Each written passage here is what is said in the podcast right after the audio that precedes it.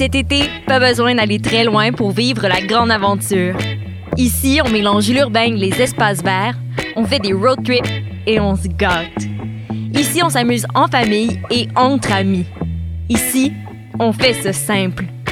Parce qu'ici, c'est plus beau que jamais. Cet été, vivez des micro-aventures ici dans le Haut-Richelieu. Tourisme-haut-richelieu.com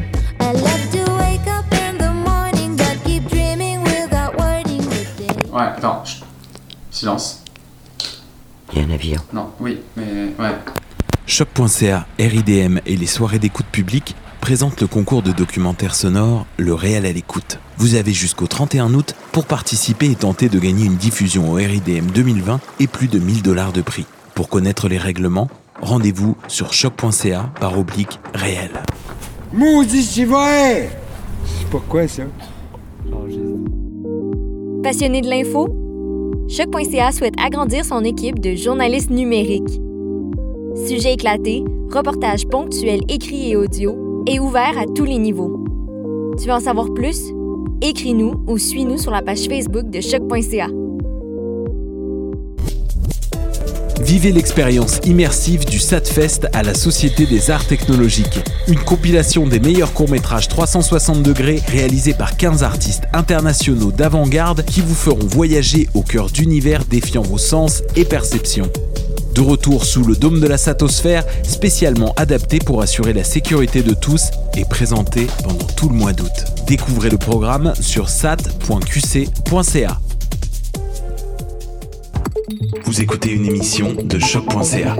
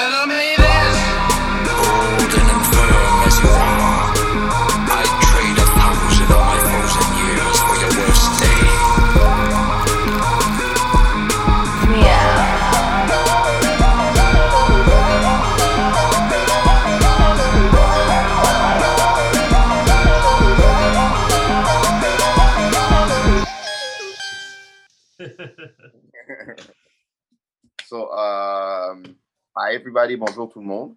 Euh, bienvenue à un nouvel épisode de NSOG, Nouvelle École d'Essodoué. Uh, welcome to a new episode of NSOG. Uh, je me présente seul et non le moindre. I introduce myself. It's The Voice. Avec moi, j'ai Alfredson Jr., a.k.a. aka Lieutenant Randall. Oh, all right. I like that. What about Yeah. you, aka? Uh, Donna? AKA Donna. Yeah. nice.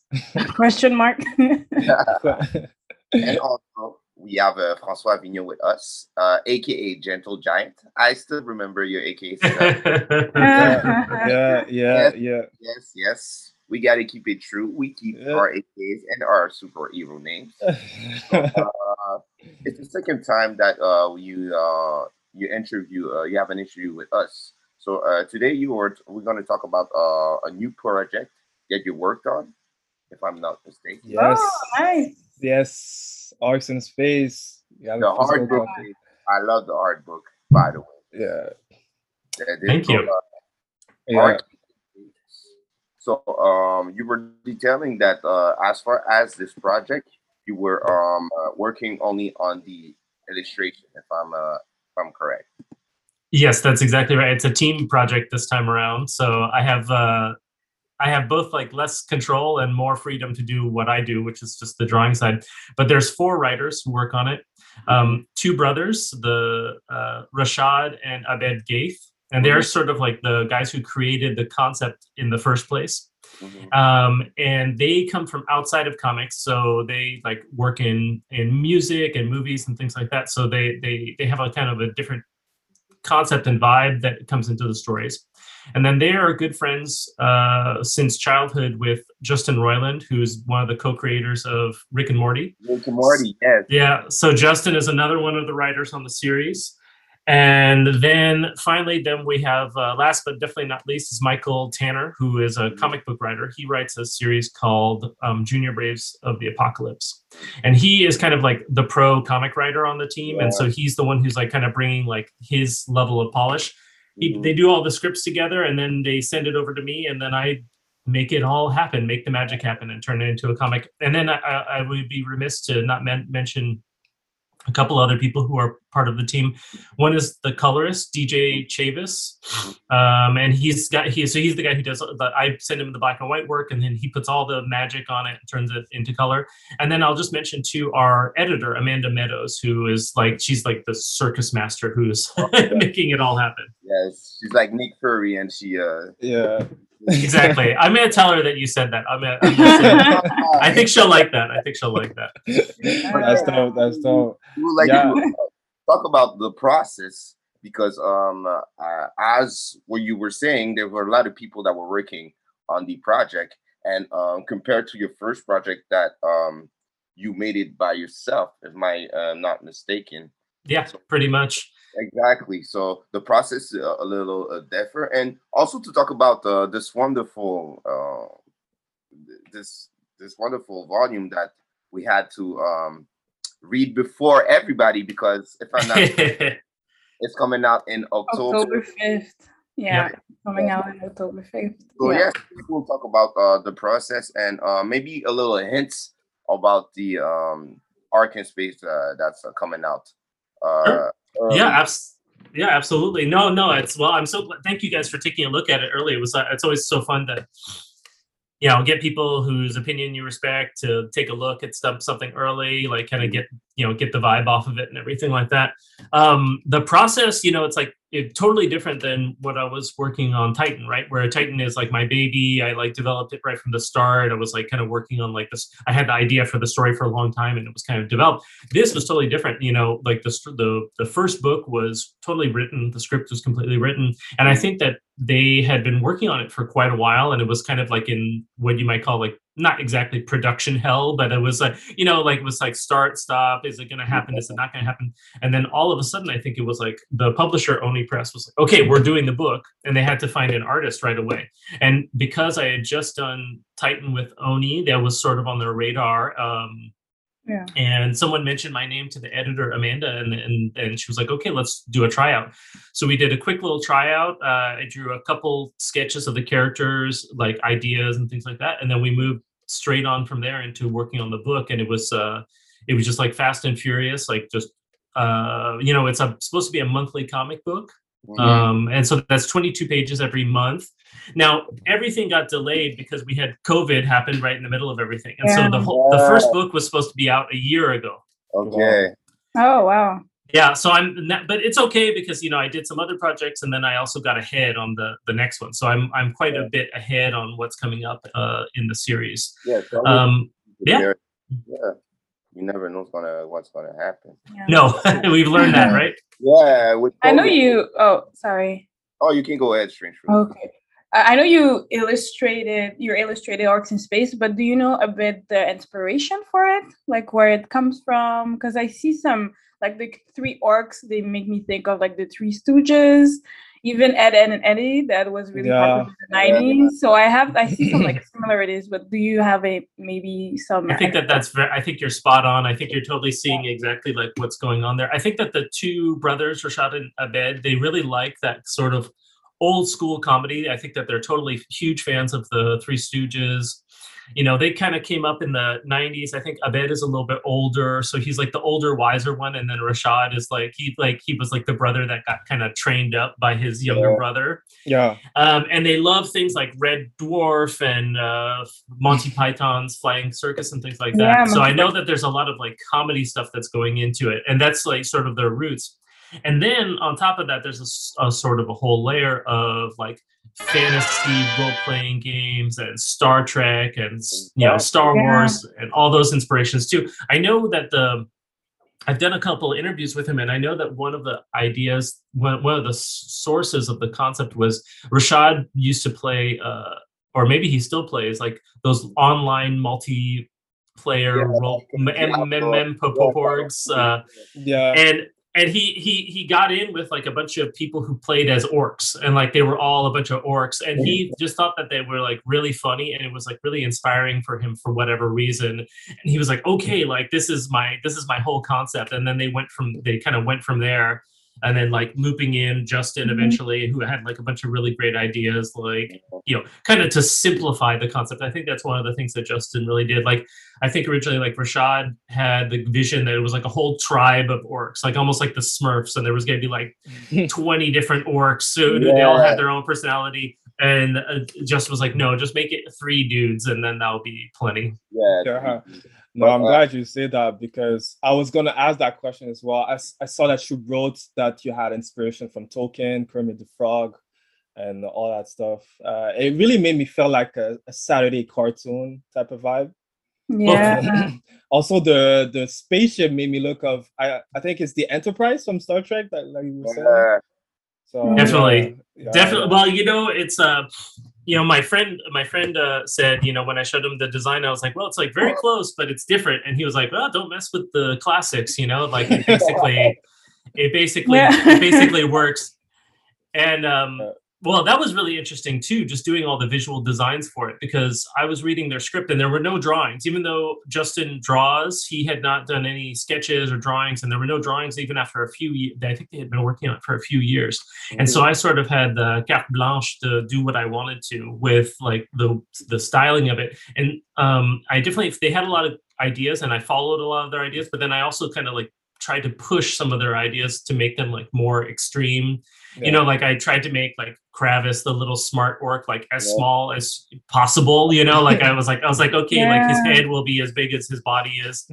um, or uh, Gorr, like the warrior who has like, you know, I think in the yeah. in their mind he was like really ripped and buff and like a, a this this warrior type guy. And I was like, I think it'll be really funny if he's like really skinny and like a beanpole, sort of like Kermit the Frog. I think that that'll be funny. Absolutely, absolutely.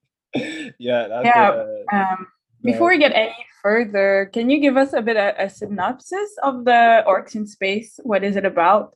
And also, we can see like your voice in it, like how it's drawn. Like, how does the world building, like, how do you build that world when it's like an idea from like a, a like it's a collaboration. Yeah. exactly exactly. Well, that those are those are very important and good questions and i will answer them in order. Uh, number one like the story the, in some ways it's really basic in the that's one of the things i like about the title orcs in space. It tells you everything you need to know like yeah, in a way. yeah. so basically the story is there's three orcs and they are um, on the run on their home world which is a sort of like a d&d fantasy type world. Yeah and then uh, a, a, spaceship from like you know sort of like an intergalactic bureaucratic exploratory organization lands and they end up accidentally taking control of the spaceship and stealing it. And so it's just their adventures yeah. like in space. And they also the spaceship has an artificial intelligence whose name is donna uh, who they befriend. And then donna has a whole sort of arc and story herself because she is you know getting more and more intelligent more and more independent as she goes along. And so that is sort of like one of the through lines of the story. And you know they always have a lot of people chasing them. They are always like in a lot of trouble and that's the that's the main concept. It's sort of like you know once it starts going it never it never ends kind of. It just keeps running. Oh and secondly like putting my voice or my creativity into the story when it's created by and written by other people. Like it's a different it's a scenario that i i'm not the creator of. But i'm lucky that i have a lot of freedom. Um, you know each um, you know their descriptions of like what things look like. They might they they might be really short. Like it might be something as simple as like say for there's these space rats in issue three and four of the of the series and they described them as like the Royal British Navy meets steampunk. And I was like, okay, that's great. Like, I'm going to go to town on that. But then I got to add in all sorts of like my own influences and ideas, you know. So I thought it would be funny if they, um, kind of had some things that were, were reminiscent of like the Borg from Star Trek: The Next Generation, and so I made quite a few of them have sort of like cybernetic implants, but that's all steampunk. So it's like these you know clockwork arms and you know and and yeah and uh, like len- lenses for eyes and things like that. Or the other thing that was like kind of funny with that is um, I had had pet rats. I had like had had uh, some pet rats, and so I had like a kind of a soft spot for rats. And so I was like, oh, I'll make them not look like you know like the typical like evil sewer Mhm. rat that you see in a lot of things. But I was like, oh, I'll make them look more like pets, which I thought worked well with their concept that they were really civilized. And so Yeah. just little things like that where you know it's almost like improv where the writers say something and then you want to say yes and add something to Mhm. it you know so that you can kind of like level up the concept like kind of like so it's it, hopefully the concept is that it's going to become more than the sum of its parts like they're the writers are going to be like oh this is cool like it's more than what i than what i thought it was going to be and Yeah. the same goes for me where they have all kinds of ideas that i would never have like i, I would just never have the concepts that they have Yeah. Yeah. Okay. Yeah. Well, Wow. I that's have, good to see that you have like freedom. Like there's like freedom and working like in collaboration. exactly Uh, True, true. but for sure, for sure, we can all agree that the process is not the same because you're working as a team. Yeah. That- Right. Well- you, uh, I, I, I owe, I owe more people more things. Right. Like I'm not just, I'm not just my own boss. I have to, I have to, I have to work with a bunch of coworkers. Yeah. Everybody So- are, are bringing their experience and their own their own personal stuff to the to the project, and that's wonderful. Mhm. Uh, I had a, I have a question because um as far as the different um person that work on uh on the the the, the Orcs in Space, I see that you have a, a colorist and a clutter flatter. Can you give us a brief description on uh, the difference of those? yeah. Yeah. That's, that, that's no problem. I, I definitely can. So, um, DJ, Chavis is the colorist. And so he is the, like, he's like the main guy who got hired on. And he like, so he's like the quote unquote, the artist who's like, you know, he is making a bunch of decisions about like what the final things look like. But then he brought on his friend Dave Pender to help him out. And so what Dave does, uh, for those who don't know what color flatting is, it's kind of really interesting. Basically, like you can imagine, you get black and white artwork from the from the artist, Mhm. but just the process of separating out, like here's uh, the T-shirt is going to be this is going to be a, like a different color than the skin, or um, the you know the the hair has the hair and the eyeball and stuff. They all have to be red or something uh, something like that. And so what D- D- Dave does, to my understanding, is he goes through and just does a very quick pass, like just separating out everything so that there's just a color flat Mm. where all the colors are separated out. And then what happens after that is then DJ comes in and he does all the renders and the colors and the shadows and all that kind of stuff. That's the more like like detailed work. And so like that's going to be the final finish of what the page looks like. Yeah. Okay. Oh, nice. Yeah. So, after uh, go ahead. do you have like some kind of communication with them with them to make sure that everything's okay or Yeah. Yeah, absolutely. So when I do like so after I finish the pages and Amanda the editor has gone through them and she said everything's okay, then we send them along to DJ and I'll send him a lit like a bunch of color notes and I'll say okay like I want um you know like uh the the this character should contrast strongly with this character because they you know they're going to be in a lot of scenes together so please make one like uh like for instance i might say to him like there's a character uh, dash blast off in the first book. Yeah. and i think that one of my notes for dash was like you know i I was like i was like oh he's like wearing a battle suit. He should look kind of rough and tumble but he can be really any color that you want but he shouldn't be green because the orcs are green you know? so like any color that's not green will be fine for him. Or uh, and so I'll send him I'll send him a bunch of notes, but I'll usually try as hard as I can to like leave him a lot of freedom too. Like I'll be like, whatever you want to do for this, whatever you want to do for this. But uh, I do send him sometimes detailed notes too because I'll I'll I'll I'll have a specific thing that I want to do with uh, a certain character or a certain background or something like that. nice. So I had a question. Uh, so we can I can see a lot of your style uh in the night well, I don't want to spoil anything, but there's a nightclub scene uh Oh yeah. where Uh-huh. where where I can see a lot of Titans uh well the style that you use for Titan. And uh I just wanted to know is it difficult like to differ from your style to go with uh, a new kind of style, especially with the comedy? Is it Mhm, tough to mhm. match the comedy with the drawing and stuff like that? So I it was definitely uh, I had to definitely change gears, right? Like as uh, Yeah. yeah, since you guys have read Red Titan, you know that it's like w- really, really far away, like um, from what I did with Orcs in Space. yeah. And I'm glad that you pointed out that nightclub scene. That was one of my favorite scenes to draw, Oh. just because Yeah. uh, you know, it was like very free. And that's one of those scene, scenes where you have a lot of freedom in the script. They say like they go into a nightclub. yeah. That's it, you know? And then so I was like, oh, okay, like, well, like what can I do to like who can I add into the nightclub? They, they they didn't have any like character designs or ideas because all of those characters are just going to appear just once. The who are or probably who are in the in the nightclub. Yeah. Um, and so I was like, okay, well, I'll throw in this and that. And I was trying to, I was like, okay, I'll, and I think in that spread there's something like a hundred different characters. And I was like, okay, well, let me make it as wild as possible so that people get the concept that this is a big universe with all kinds of different creatures and people and everything in it and then changing gears for like to kind of a more comedy register was definitely something i had to think about which was um you know like i was really used to pacing things really slowly Yeah. pace you know like kind of the trying to make everything as like you know, quote unquote serious or like impactful as possible in every in every scene like uh, you know more serious sets of emotions and things like that. And in Orcs in Space like that would just totally be inappropriate. And so I was always trying to push it more towards comedy towards action too. I was always trying to put as much action into every issue as possible. And sometimes it was a challenge because the writers they write a lot of jokes and they write a lot of dialogue and so there's a lot on every single page. Like the the book i, I think that the one thing you could definitely say about the book is it's full. It like you Yeah. get a lot in the hundred Yeah, or so pages And so just kind of like getting the pacing down like to try and like land little bits of action little bits of comedy on as many pages as possible. That was it was definitely a challenge. And i, I think it overall it's worked okay. Uh, but I, I had to i had to bring my mind to another place. One thing i did a lot of is i re- thought about the comics i read when i was younger you know? Um, like the teenage mutant ninja turtles or usagi yojimbo or like things that like were a just a little bit lighter and Yeah. funny that I read when I was 10, 11, 12, 13 years old a lot. Uh, and I loved all those comics and they were good, really good comics too. And so that has, I've tried to keep that in my mind as an inspiration, like something that I can do.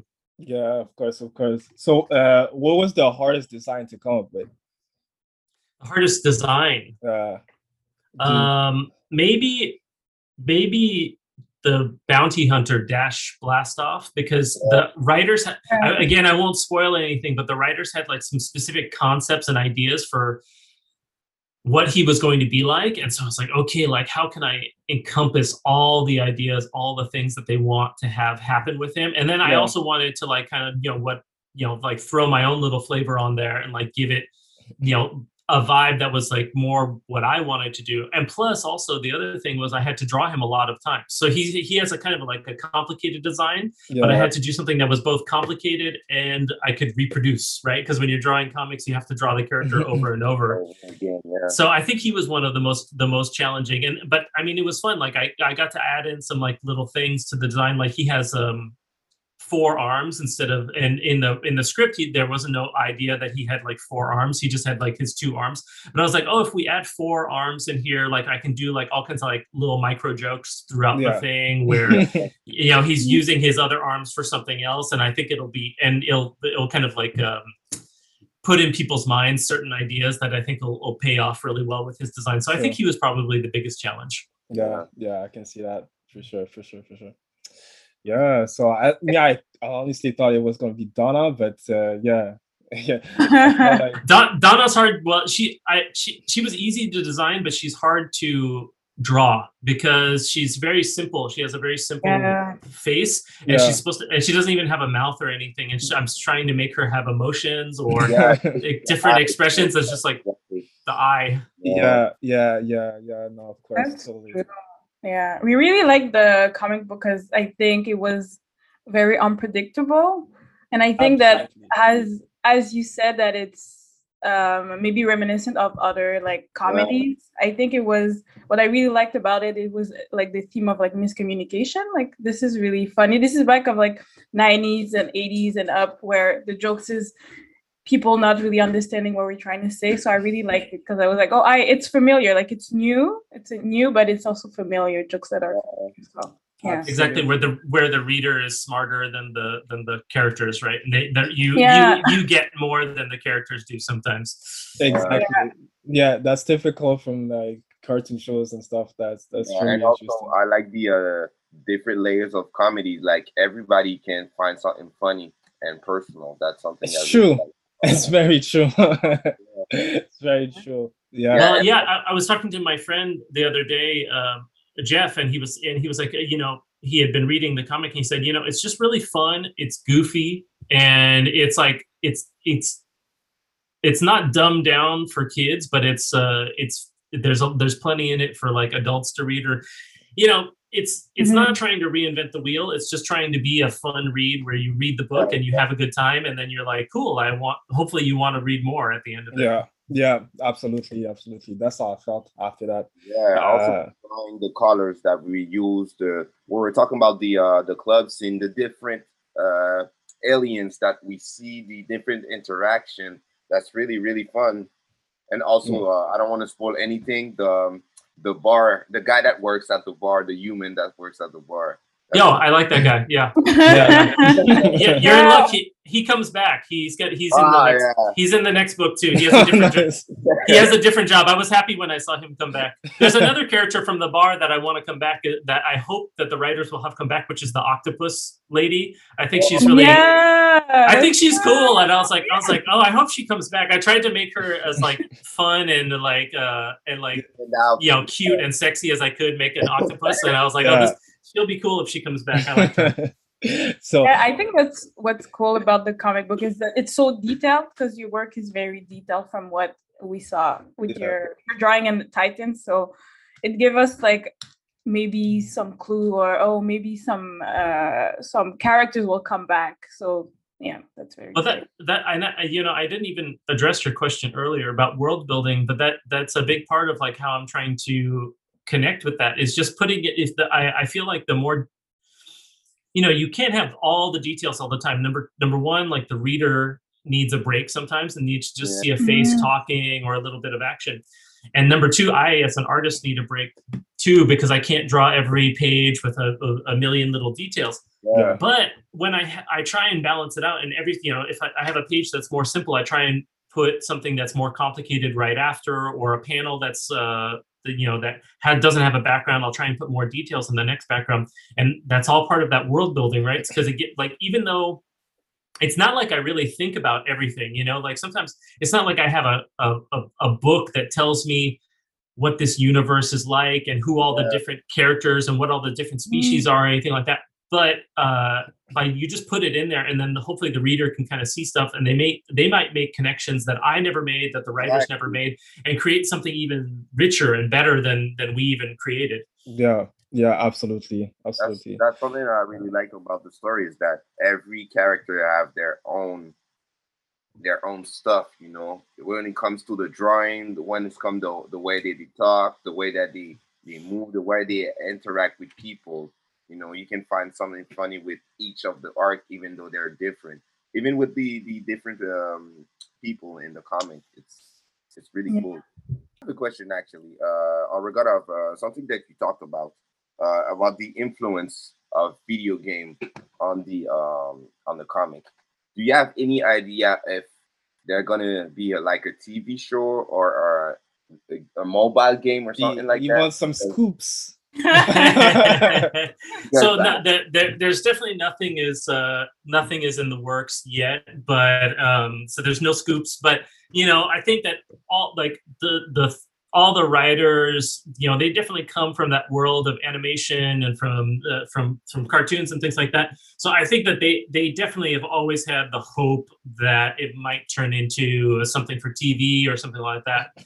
Um, and you know, I think that that's one of those things where you never know, right? You never know what's going to happen. But yeah. you know, everyone, I think everyone's got their fingers crossed because it could. Uh, I think I think it could be really fun, and all the writers, I think they have like that in their mind. I know that, that you know, for instance, I, I know that Abed, you know, he does some writing for television, and I think he he's talked about this in interviews where a lot of the times he'll he'll picture the stories as animation, and so he'll think, oh, okay, we'll give this this character a funny voice, like we'll get a really funny person to give them a funny voice, and like the other writer Michael has to be like, Abed, that's not how comics work. like, like the person can't have a really funny voice you know like that's up to the the person to to read it. So i think that it, it's definitely on their on their radar and you know uh we'll see. Basically that's the only thing i can say is we'll, we'll see but i think i think it would be i think everyone would really like that if something Yeah, like that happened it would be be fun. wonderful. Wonderful. The story is so simple but so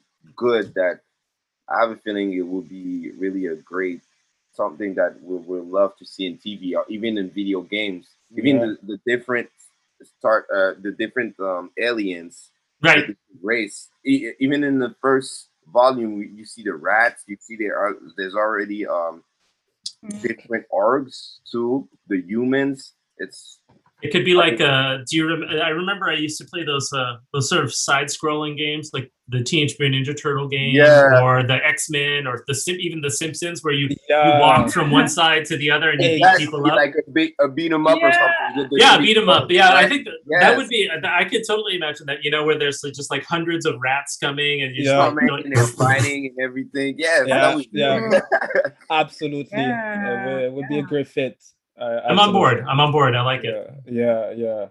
I know Uh, you were. Oh, Go ahead. I know you No. were talking about how the project was delayed because of the pandemic, but do you think that because I don't know necessarily how writing comic books works, but like people who are working in different countries or are working abroad or um working like online creating projects online do you see it more and more since because of the pandemic or it was something that comic book like folks were doing before I think at a to a certain degree, it existed already, you know. But uh, but in in some ways, I think it definitely has been changed because of that. Been you know because of the technology that we have, like where we can do a call like this and interact with each other, or email, or you know just being able to upload and download the files really quickly and and and fast. I think that all changed everything. And then that really laid the groundwork where the pandemic could happen and that not everyone but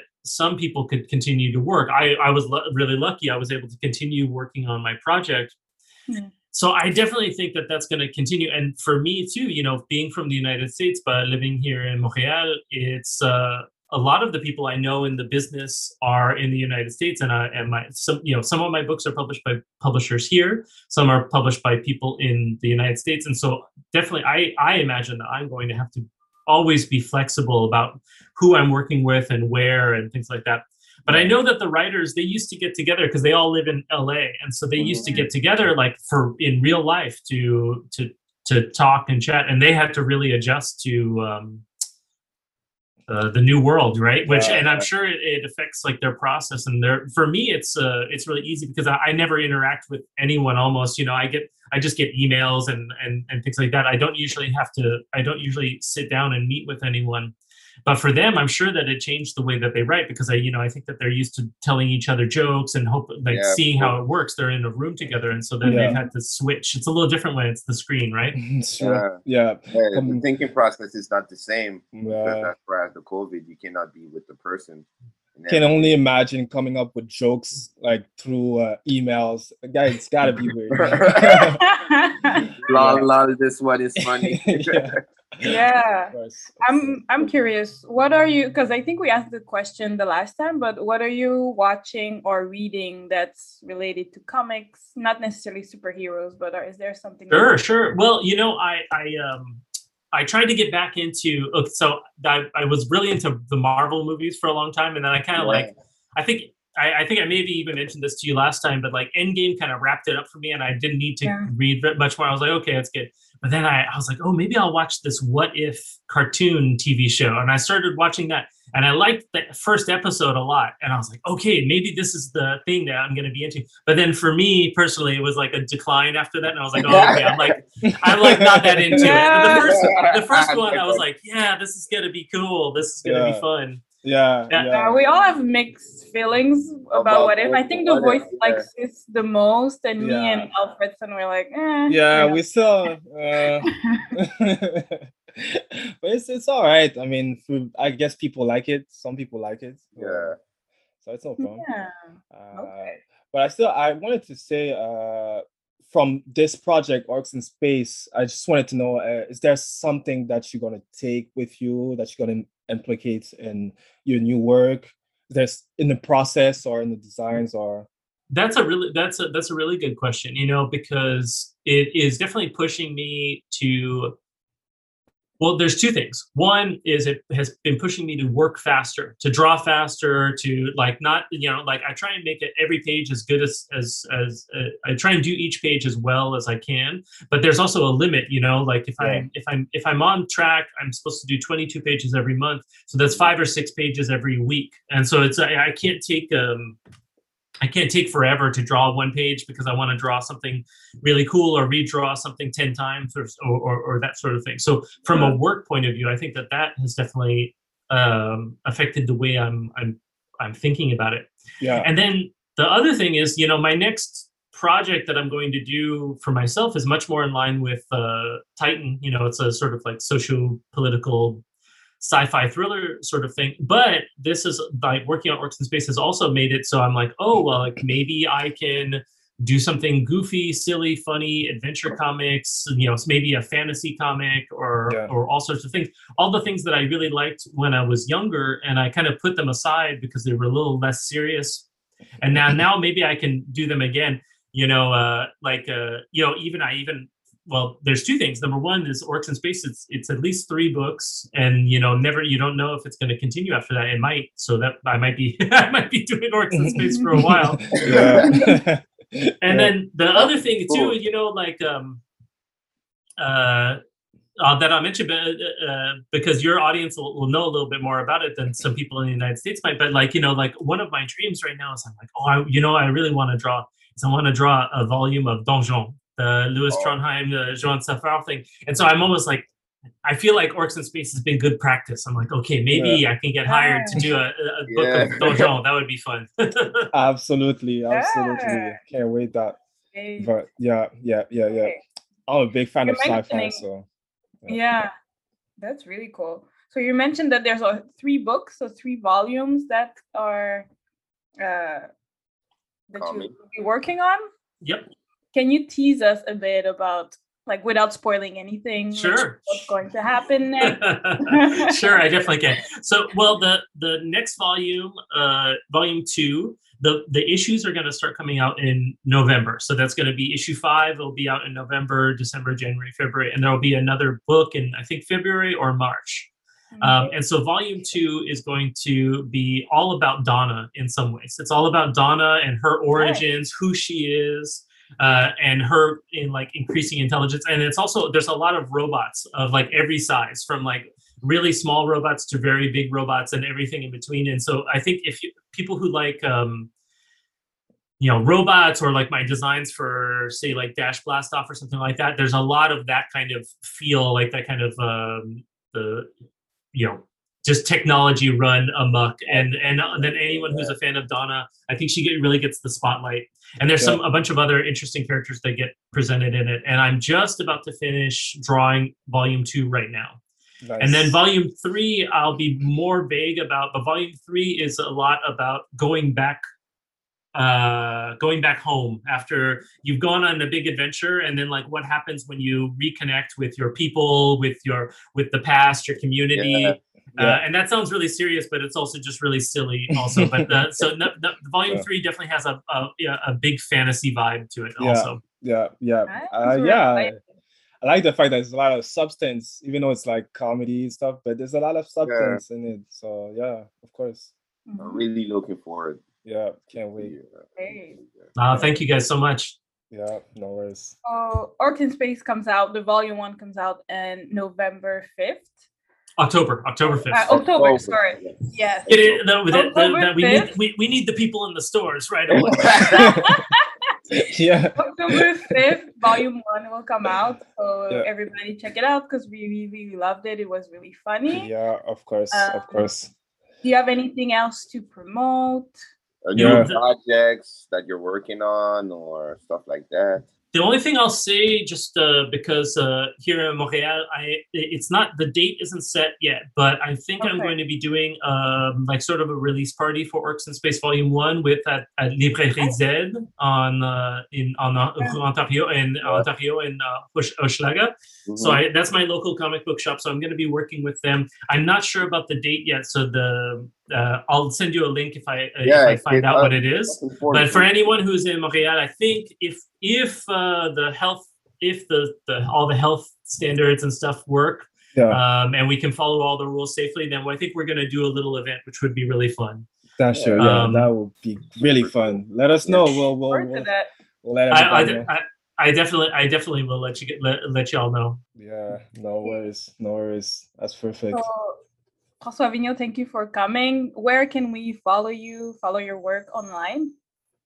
Thank you. It was so it was so awesome of you guys to of, of all of you to invite me back. I would say it's it's fun. It's like seeing you again. So maybe Yeah. Yeah, someday it's we'll get to run into each other in the real Yeah. world. You never know. Yeah, yeah, of course, of course, of course. And also Um, yeah. people can follow me on Instagram is the main the like the only social thing that I post on, and it's uh at, at my name François Vigneault, all one word. Um, I'll spell it F R A N C O I S V I G N E A U L T. That's probably easy for you guys, but for some people uh, in the English Yeah. world, Yeah. We'll they're put very it online. confused by it. yeah, Yeah. So yeah, Amazing. no, we'll let people know, of course. yeah, and we put we put the uh, uh, all of your links and everything at the end Fantastic. of the video. Yeah, yeah, So yeah, thank you uh, for coming. And uh, like we told earlier, you're already part of the crew, the family. yeah. I like it. I like it. So Thank you So- for thinking of us for the the early copy of Yeah, we're Love. Yeah, really for happy. sure. I really, Oh, got- really, you gotta- you gotta. like- I really like the uh, the comic. I really, really liked it. Yeah, Oh, that's a, that that makes me very happy to hear. So thank you very much. yeah. So So, uh, perfect. thank So you, François Vigneault, and we'll see you uh, next episode. Sounds Ciao. good. À la prochaine. Yes. Merci de nous avoir écoutés à The New School of the Gifted, la nouvelle école des surdoués. Si vous voulez nous écouter ou nous noter, allez sur SoundCloud et iTunes au nom de The New School of the Gifted. Pour nous envoyer un courriel, soit pour des questions ou des commentaires, écrivez-nous à The New School of the Gifted à commercialgmail.com. Et vous pouvez également nous suivre sur Twitter sur à commercial NSOG Podcast.